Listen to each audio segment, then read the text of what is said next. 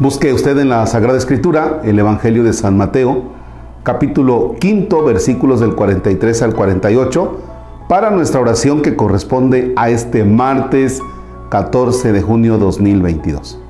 En el nombre del Padre y del Hijo y del Espíritu Santo. Ustedes han oído que se dijo, amarás a tu prójimo y no harás amistad con tu enemigo. Pero yo les digo, amen a sus enemigos y recen por sus perseguidores, para que así sean hijos de su Padre que está en los cielos, porque Él hace brillar su sol sobre malos y buenos y envía la lluvia sobre los justos y pecadores. Si ustedes aman solamente a quienes los aman, ¿qué mérito tienen? También los cobradores de impuestos lo hacen. Y si saludan solo a sus amigos, ¿qué tiene de especial? También los paganos se comportan así. Por su parte, sean ustedes perfectos como es perfecto el Padre de ustedes que está en el cielo. Palabra del Señor.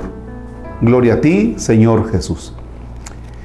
Fíjense que una de las cosas que quiere Jesús es lo siguiente que seas una persona libre.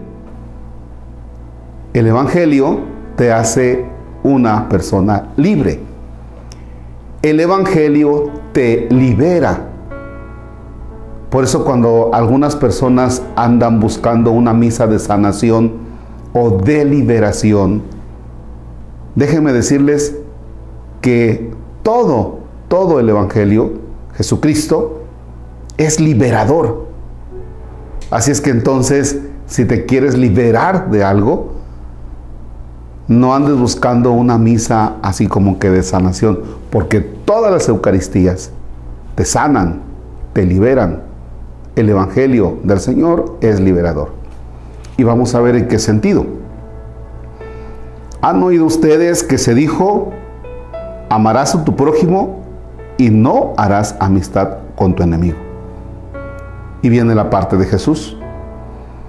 Pero yo les digo, amen a sus enemigos y recen por sus perseguidores. Aquí está la parte de la libertad, aquí está la clave.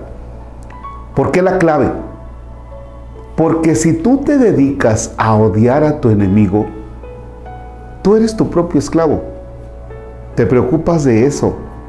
Te estás ocupando, estás concentrado en cómo caramba fastidiarle la vida al otro.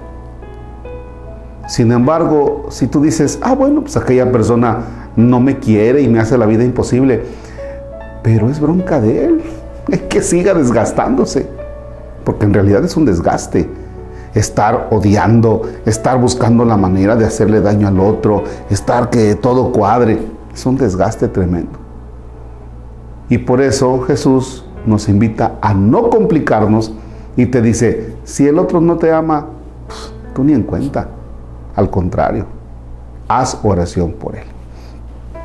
Esto en la vida diaria, en la vida de trabajo, con tus compañeros de trabajo, con tus compañeros de prepa, con tus compañeros de universidad. Esto con las personas de tu entorno, con tus vecinos. Esto con las personas que más convives. Te puede ayudar mucho. No te desgastes. ¿Cuántas personas viven desgastándose, pensando lo que el otro dijo en el Face y lo que el otro publicó y pensando y tratando de desmentir. Qué cansancio. Mejor a orar por los enemigos, por las personas que no te quieren y por aquellas personas que hablan mal de ti. Y deja que el mundo ruede. Padre nuestro que estás en el cielo, santificado sea tu nombre. Venga a nosotros tu reino, hágase tu voluntad en la tierra como en el cielo. Danos hoy nuestro pan de cada día, perdona nuestras ofensas, como también nosotros perdonamos a los que nos ofenden. No nos dejes caer en tentación y líbranos del mal. Señor esté con ustedes. La bendición de Dios Todopoderoso, Padre, Hijo y Espíritu Santo desciende y permanezca para siempre. Amén. Que tengan un excelente martes y a mis paisanos de Tomatlán Nos vemos en la misa de las 12 del día, este martes, ahí en Totla. Gracias.